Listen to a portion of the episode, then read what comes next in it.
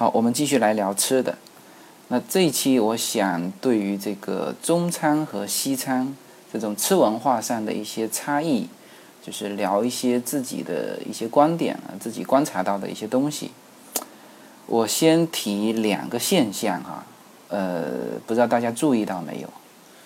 一个呢，我想提这个小孩的这个吃吃饭问题。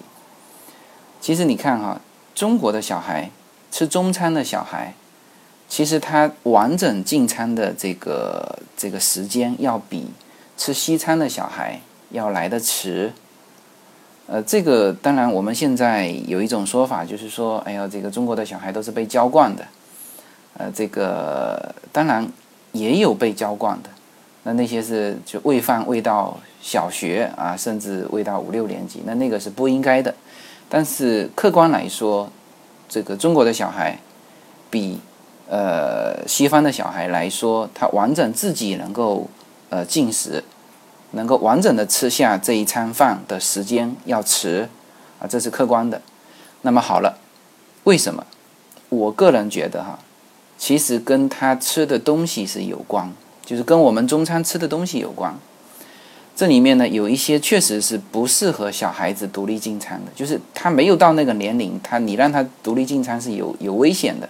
比如说，我们的汤汤水水都是很烫的，那个小孩子搞不清楚，哗倒在身上，那那是有问题的，就会对小孩造成伤害的。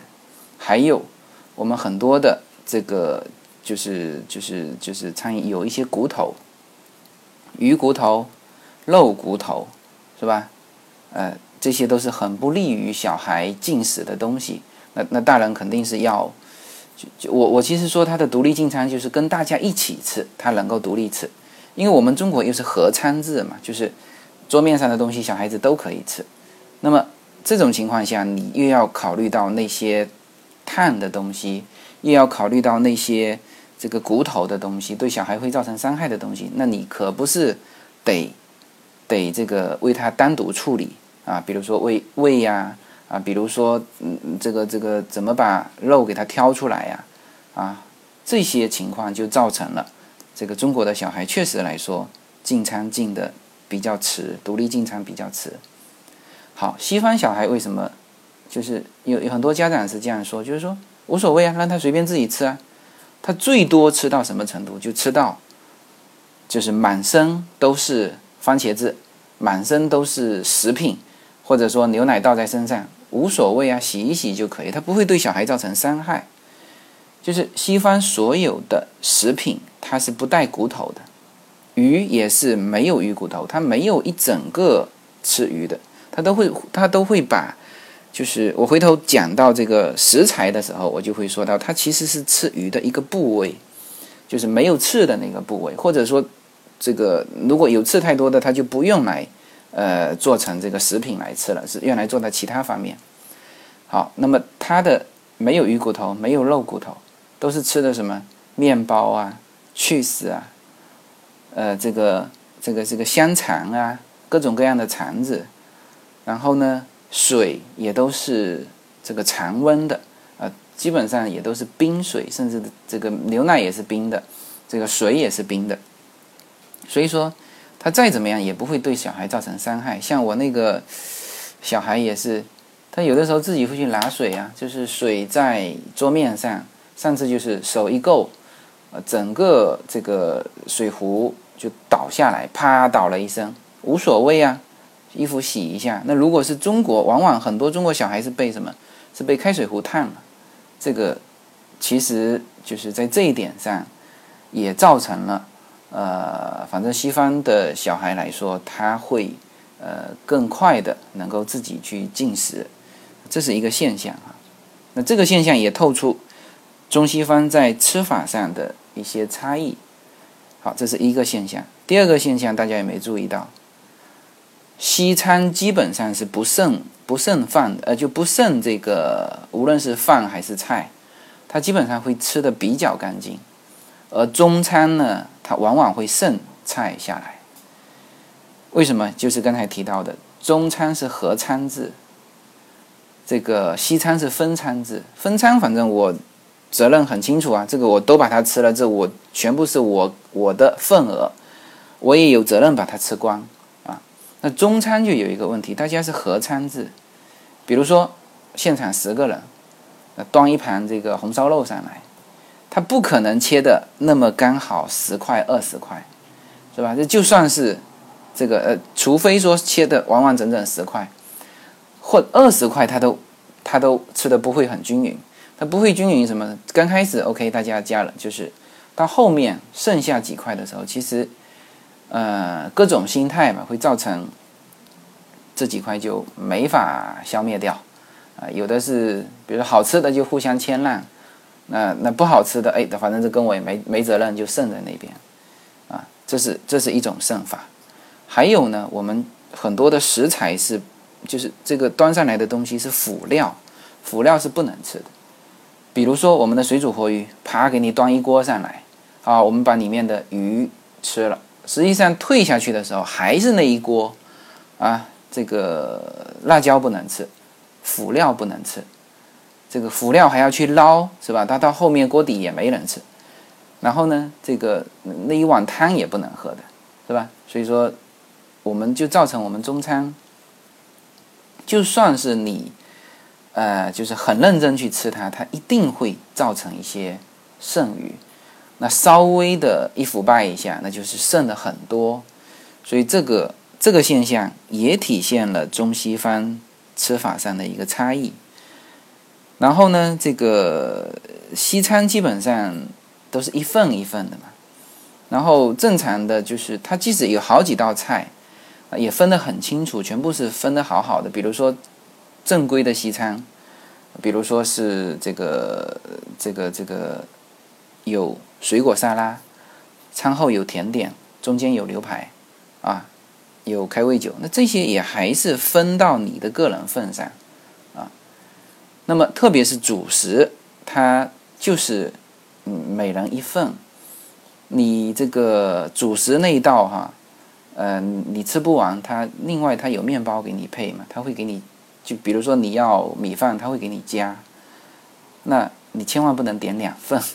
我其实好早之前第一次去点这个西餐，我当时就出了个洋相，就是主食点了两，呃，主食多点了一份，我以为是菜嘛，因为那时候看这个英文的菜单也看的不是很清楚，好好几年前，那时候还是去去泰国哈，好像就多点了一份，然后。我知道，肯定人家，当然人家也不会说你什么的，反正你多点了一份。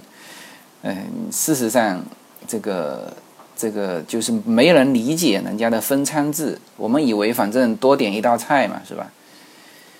呃，这个是我说的两种现象。从这两种现象呢，其实就可以看得出东西方吃法上是有差异的。好，然后接下去呢，我就聊一聊这个，呃。这个这个中国的中餐的菜和西餐的这个嗯这个这个这个菜的，就是这种这种差异化吧。我从食材的角度上来说，呃，应该说我们中国的食材是最丰富的，就是全球哈，就是我经常有这样说嘛，就是呃出国的出国游的朋友，这一点上心里要有准备。你别指望说出去会吃的很好，呃，东南亚还好一点，你还能吃到一些海鲜，还能够解决。如果去美国或者是去这个欧洲，你要做好心理准备，你一定不会吃的很舒服。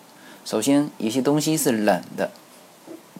中国其实吃东西讲一个叫做饱，呃，叫做热饱，又要热，这个东西吃进去要热腾腾的，然后吃得饱。西餐都是凉的，基本上是凉的，所以说它总是吃的不会很舒服，这个要有心理准备。然后呢，它食材也少，像欧洲，呃，这个，嗯，我我就说整个西餐嘛，首先它西餐是不吃内脏的，就所有的我们吃的什么鱼肚啊，这个这个，还有什么，还有什么鱼肚，呃，不，这个猪肚、猪肝。什么猪心啊，各种的牛肝啊，或者是什么有没有牛肝？反正我们中国吃的一系列的内脏，人家是不吃的，这是一个。第二呢，就是那个呃，是吃没有骨头的，比如说鱼，它是切了肚子的那一块，就是因为肚子那块的那个鱼骨头比较好剔除嘛，所以说你去吃鱼排的时候，它就基本上就是它一定是没有骨头的哈。超市卖给你的东西都是直接可以进进食的，呃，它是没有骨头的，绝对不敢会说啊对你造成伤害的。那我们超市卖的东西那是。那是里面有骨头的，因为我们我们就是这种吃文化嘛，所以这个上面也还是有差异的。那甚至这个这个欧洲像英国，它是吃进去的东西是绝对不会吐出来的，就是你有骨头你得吐出来嘛，有或者有各种各样的什么东西你得吐出来，他是觉得吐出来这一下是很呃就不能接受的。那所以说他所有的食材都是一口吞下去的。里面没有什么东西的，那这种食材就就少了嘛。它不像我们中国是吧？什么都能吃，没有什么东西不能吃。所以这个，嗯，当然以这个南方人、北方人其实食材又比南方少。南方人的食材，特别是到广州，不是有一个段子嘛？说这个抓到一个外星人，这个北京人说这个我们要拿来做这个研究。上海人说：“我们要把它办巡回的展览收钱。”嗯，这个广东人说：“我们先尝尝什么味道吧。”就是他什么都敢吃。然后那个像一个电影叫《黑衣人》嘛，那里面也有这个片段，就是里面好像是外星人吃外星人，然后那个那个厨子就是个中国人，呃，就是中餐，他们就感觉只有中餐才会吃这么复杂的东西。呃，这个是一个食材啊，我们的食材，特别是中国南方的食材，那个如果待在南方的话，出去那你别想吃到很满意的东西啊，你还是待在南方吃吧。第二点呢，就是就是吃的完整性。呃，西方人吃鱼，他一定不是整只的鱼端上来，他像我们当时这个有请美，就是。嗯，老美嘛，到中国来吃，我们给他上那个鲢鱼头，还这个什么剁椒鱼头，OK，给他上。他说那个鱼眼睛直勾勾的看着你，你怎么敢吃啊？哎，我们吃的好好的，就直接捅进去吃了，是吧？所以说他只吃部件，而我们呢是可以吃完整的。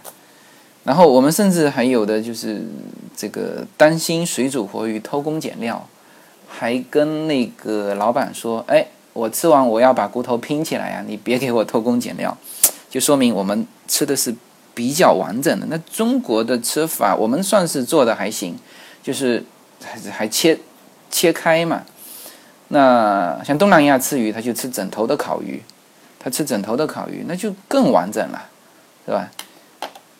呃，那其实从有些人说，就是说，呃，那这个老外这个很浪费，怎么只吃这么鱼肚子的这一块呀？那其他不是浪费了吗？嗯，其实不是哈，他们吃的更呃，他们利用的更彻底。我们中国是这样子，我们的厨余垃圾很多，就是所有的青菜哈，拿回来自己挑梗，梗就扔掉了嘛，你你是变成垃圾嘛？鱼也是。吃完那个鱼头、鱼骨头、鱼身上的东西，那就全部是厨余垃圾。那那西方是这样子，它一头鱼上来，首先这个不适合吃的地方呢，它就会做成其他的东西，比如说，它也会把那个鱼啊，就是不适合一整块吃的地方，就就打成像我们这边的打成各种的呃鱼制品。那我们这边是做做成鱼丸啊、鱼面啊，那它也会做成其他东西。然后鱼骨头挑出来，直接打打成粉上，做成什么呢？做成那个猫食、狗食，就所有的它都可以全部把它加以很好的利用。那所以说，老外是没有什么厨余垃圾的，我们中国厨余垃圾就特别多。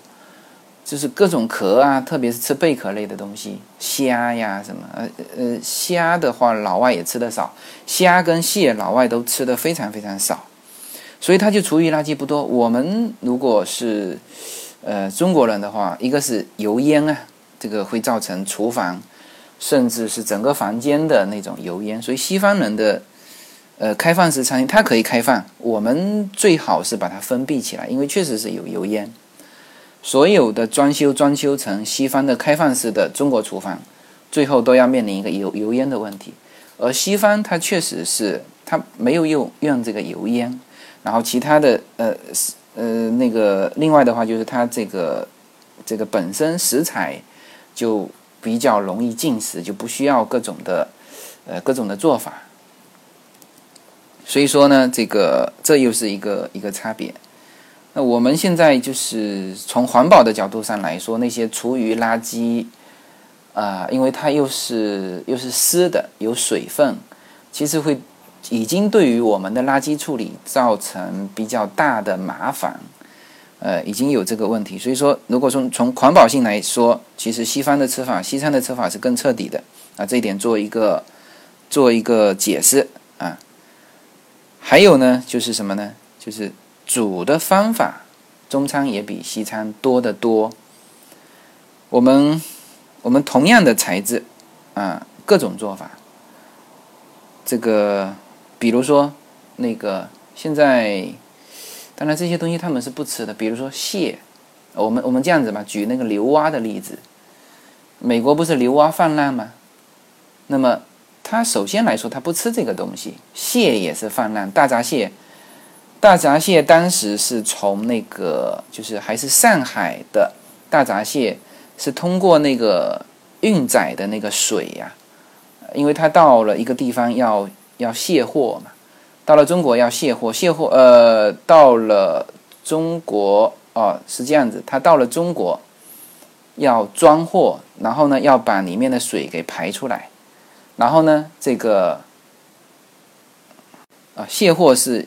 卸完货，船不是空了吗？那个船身不稳嘛，他要把水灌进去，然后到了美国，呃，这个装货的时候水要排出来。那这样子，当时就把这个上海的大闸蟹的这个鱼苗就到，就带到了欧洲。后来这个大闸蟹在欧洲泛滥，在德国泛滥。然后我们自己是这个，就是当时好像八呃九九几年长江做洪水的时候，就那个阳澄湖。的水和长江的水就漫到一起去了，当时的阳澄湖的蟹种就杂交了嘛。就是其实现在的阳澄湖最正宗的是在德国，就是那个是最正宗的。到了那边之后就大规模泛滥的，呃，德国人拿它没办法的，那那个是最正宗的阳澄湖大闸蟹。然后我们中国就是对于这种牛蛙啊这种啊，还有现在什么呃亚洲鲤鱼。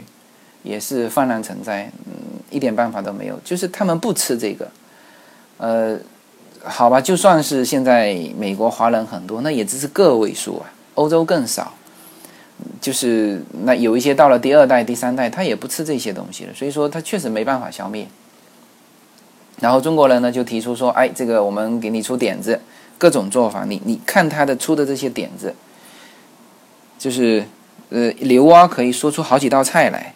你看，有做汤的，有煮的，有煎的，有的烤的，有炸的，各种各样的做法。那你就会发现，我们确实是中餐的煮的方法是是更多的。然后呢，这个呃，这刚才讲了三种哈，一个是中餐的食材多，一个是吃的完整，一个煮的方法多，还有一个就是我们吃新鲜的还是比较多的。他们。他们的这个这个这个冷链的这个运输是比较的，呃是比较成熟的，所以说他们一补上来立刻就这个冷藏，所以说他到了超市基本上都是卖死的，就冰鲜的。那冰鲜的呃其实味道还可以，但我们有可能是因为这个冷链运输的这个还不够成熟，所以我们要么是这个吃到就冰冻的。要么我们就是吃活的，那这这个对于我们来说还是比较好的，因为我们很多东西虾呀、蟹，呃，虾也是啊，我们都是买活的虾呀。但是，呃，到到美国超市去买，它都是买冰鲜的虾，就是也是冰冻的虾。所以说，嗯，这个新鲜度来说，我们还是有口福的。比如说笋，鲜笋，美国卖的极其之贵。那我们这个街边楼下这个早市地摊，呃，这个这个早市的市场卖的就是新鲜的笋。我们经常吃新鲜的东西啊，各种新鲜的。那这一点上，我们还是比较有口福的。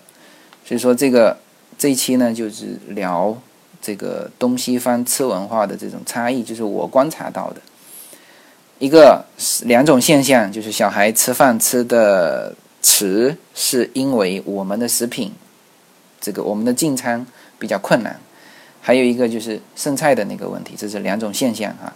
那中国的食材跟西方的食材的差异，我说了四种：食材多，吃的完整，煮的方法多，新鲜的多。好吧，这一期就跟大家聊到这里，谢谢大家。